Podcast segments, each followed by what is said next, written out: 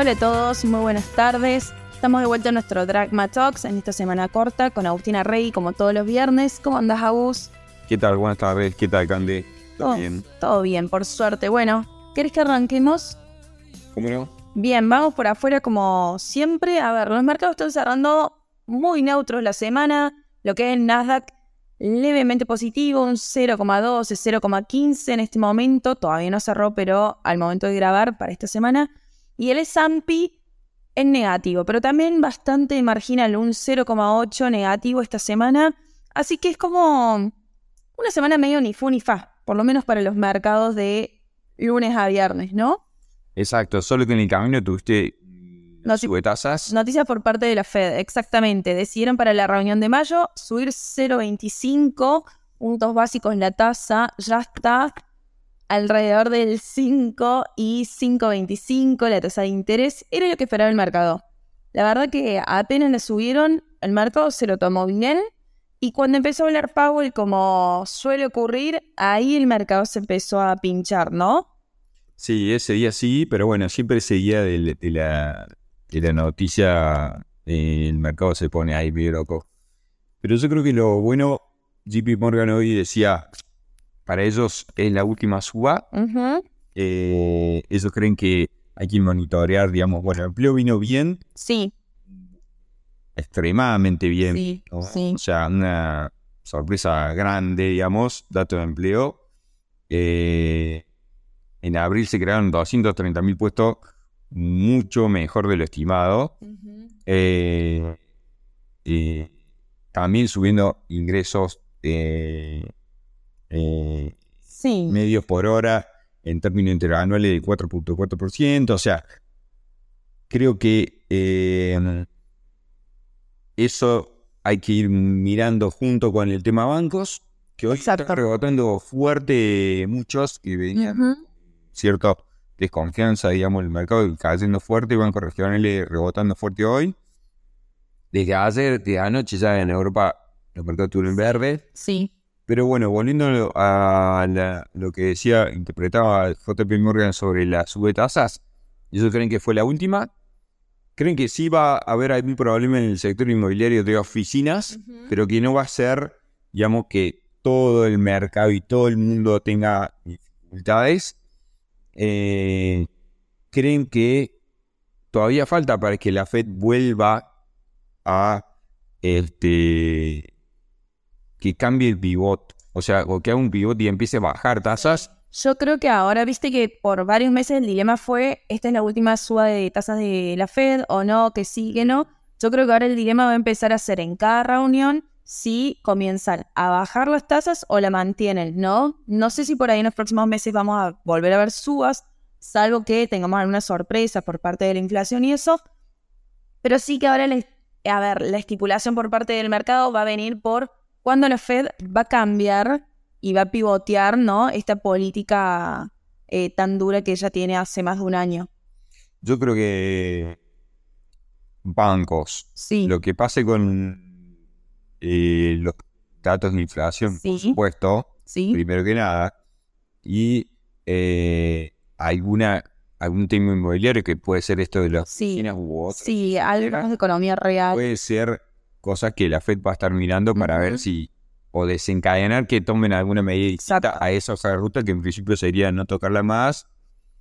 Yo me jugaba antes a que la tocaran una vez más Bruno, no sé si este informe de empleo tan bueno quizás es inflacionario en términos de salario. Hay que ver. Exactamente.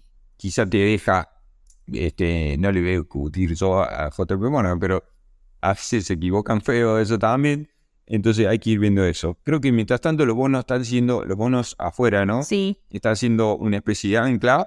Eh, han estado eh, andando bastante bien y vengan unas buenas tasas.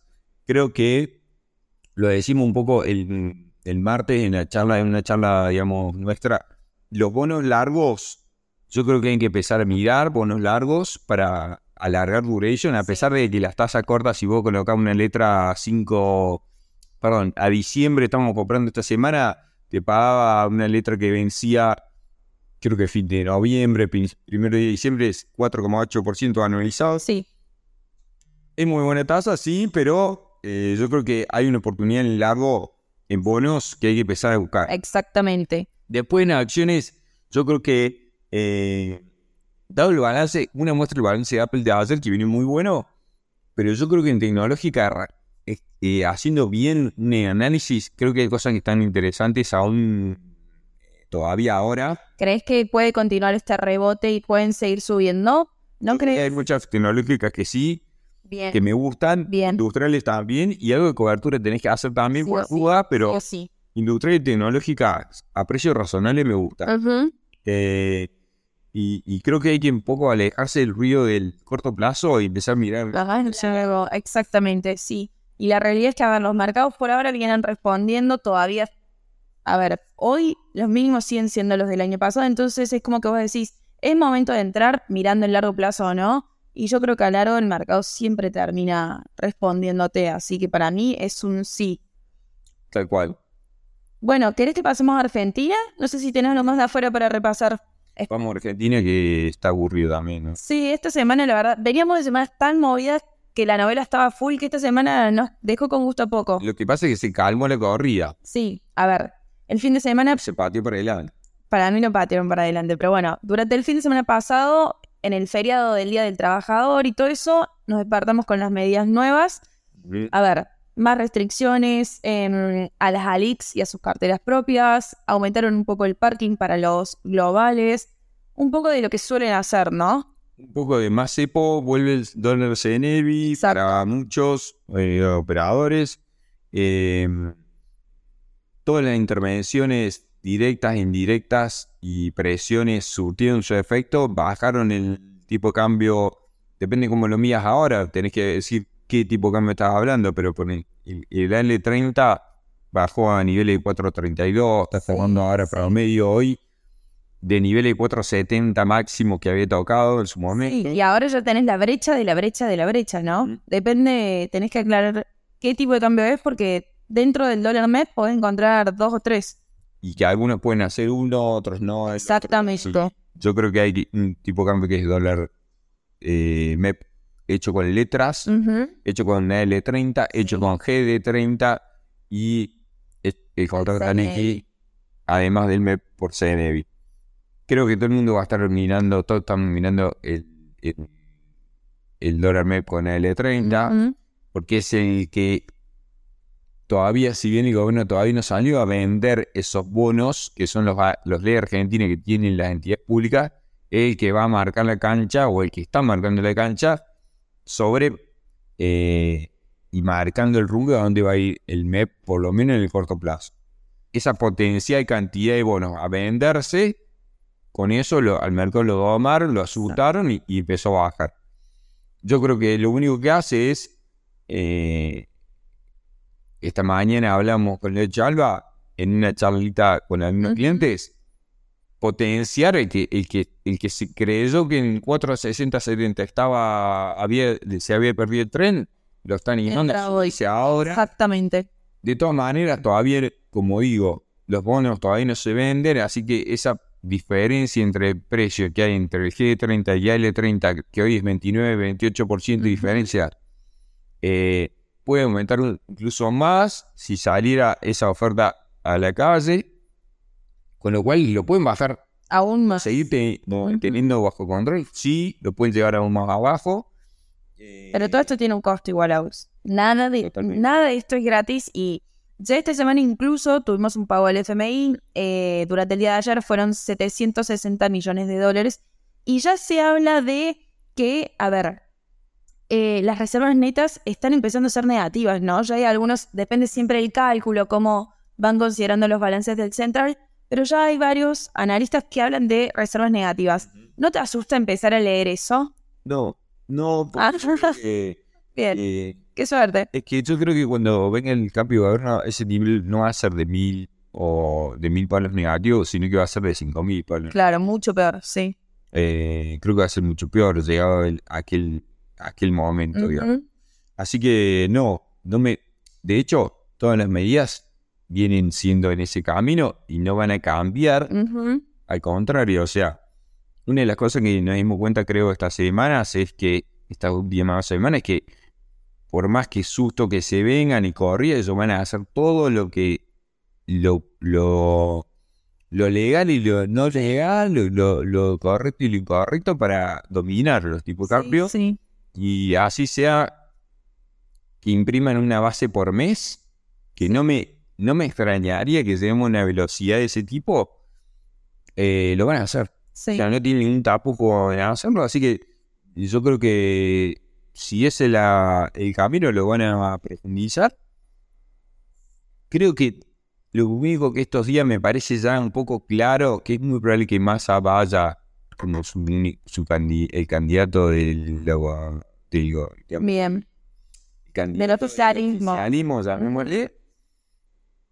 Y, y jugándose quizá, como leía ayer en algún artículo, que vaya Cristina como candidata a primera senadora por Buen- provincia de Buenos Aires y Sí. Kicillof intente a toda costa mantener la gobernación de Buenos Aires, que no me parece ilógico si lo intentara, y tampoco me parecería ilógico si lo lograra. No. Y tampoco No. me parecería, dado eso, que suceda lo otro, que vayan a un balotaje y, y ahí ya, quizá, si fuera con Milei, como algunos dicen que ellos prefieren, en un balotaje más a Milei, mucho, mucha gente se asuste y a Milei no le tenga miedo, lo demonicen de una forma que, que a votar al menos peor y, y- y que termine ganando más. Por decirte un escenario Sí, sí, sí. que estamos muy lejos de que suceda, Sí. no sé si va a ser ese- así, digamos, pero podría pasar circunstancias se encadenen una tras otra y te pongan de vuelta más a... te lo dejen Como candidato, sí, favorito. ganando. Exacto. Así que yo creo que si no es por ahí, por algo por el estilo, es el camino que parece haber elegido la- la- el oficialismo. Y, y después verá. Ahora, yo te hago una pregunta. En el caso que Massa se postule como presidente, ella dijo varias veces que su puesto actual de ministro de Economía y eso no es muy compatible con un candidato a presidente. ¿Quién nos queda de ministro? Yo creo que en un principio puede dejar a alguien del riñón de él y lo van a vender como una. Decir, bueno, me vi que la campaña, domine. El, ellos lo que van a cambiar, si vos te fijas, me parece que están cambiando el discurso de decir. Ellos se concentran diciendo, vine para dominar la inflación. Sí. Bueno, la inflación no pueden dominar. No, Van a poner indominable. este nivel de Sí, inflación también. no, no. Entonces, van a soltar el, el hueso de la inflación y van a agarrar el de nosotros paramos la corrida, Claro. hagamos un incendio. Sí, Entonces, sí, sí. el único que mantuvo el- que, que pudo dominar el- la corrida fue, fue Massa, entonces creo que ese va a ser eh, un poco el marketing para vender Ujú. Y, y quizá alguna parte de, de la sociedad lo compre o no, pero bueno, con ese discurso creo que lo van a re- reinventar por enésima vez y van a salir con Y eso. van a seguir pateando los problemas de hoy para mañana. Exacto, y después cuando llegue el momento de tomar una decisión, tarde o temprano va a tener que haber un sinceramiento, pero ya con cuatro años por delante, Es más fácil. lo, lo hacen.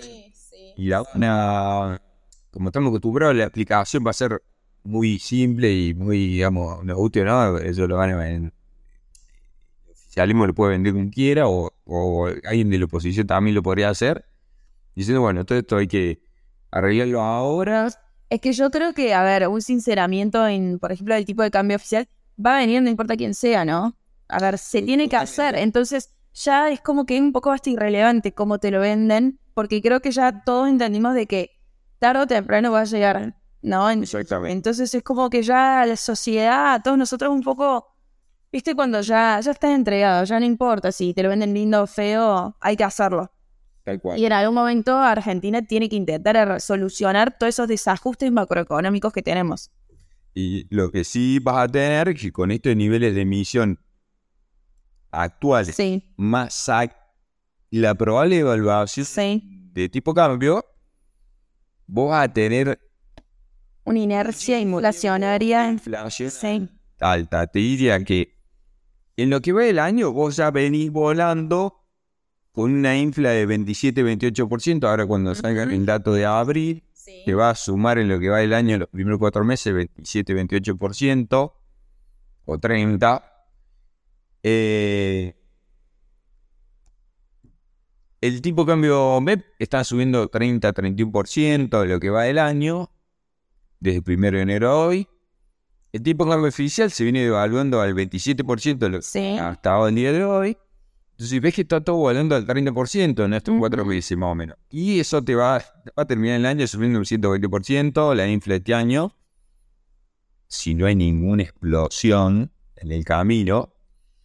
Y, y dentro de eso tenés que la- quizás algunos primeros meses o últimos de este gobierno o primeros del que venga vas a tener quizá un sinceramiento de, de o alguna evaluación de un solo saque que te haga que tengas seis o nueve meses hacia adelante para que los precios ajusten. retomen ese, esa evaluación.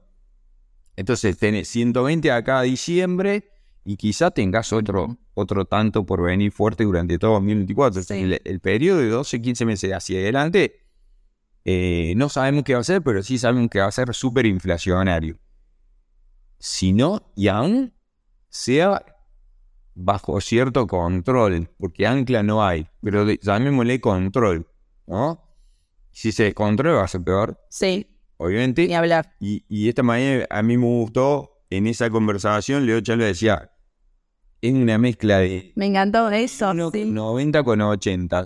Tenemos lo, lo- las pocas reservas, digamos, de los 2000. Sí. Eh, tenemos la, la La deuda en pesos, la bola de deuda en pesos de los 80 y eh, el poco sinceramiento, el mal sinceramiento de los precios relativos de los 70, me parece que dijo. Esa analogía me encantó. Sí, Entonces nadie va a perder nominales, o sea, uno va a perder pesos y sí, no, no te lo van a incautar en un plazo fijo, etcétera, pero te van a licuar. exactamente. Y, y es el- lo que estamos to- todos rompiéndonos la cabeza para saber o para pensar cómo nos defendemos ante eso. Ujú. ante ello. Y, y bueno, ahí estaremos administrando la previa, la durante y la posterior a, a ese, a esa supercrisis que podemos llegar a ver o, o Sí. supertensión, si querés, de aquel momento que pueda venir y tratar de que cuando termine hayamos tomado las decisiones correctas en los tres momentos. Exactamente, sí, porque oh, yo creo que hoy eso es la clave, el cuándo y el timing. Pero bueno, eh, me parece Agus, que repasamos todo lo que tenemos para Argentina. Hoy la verdad esta semana tuvo tranqui al lado de las pasadas, pero bueno, Se va calmando se va calmando. por Sí. ahora. Ya va a venir algo nuevo, ya la novela sigue. Les deseamos un muy lindo fin de semana a todos y nos vemos el viernes que viene, ¿te parece? Cómo no. Hasta el próximo viernes. Un abrazo.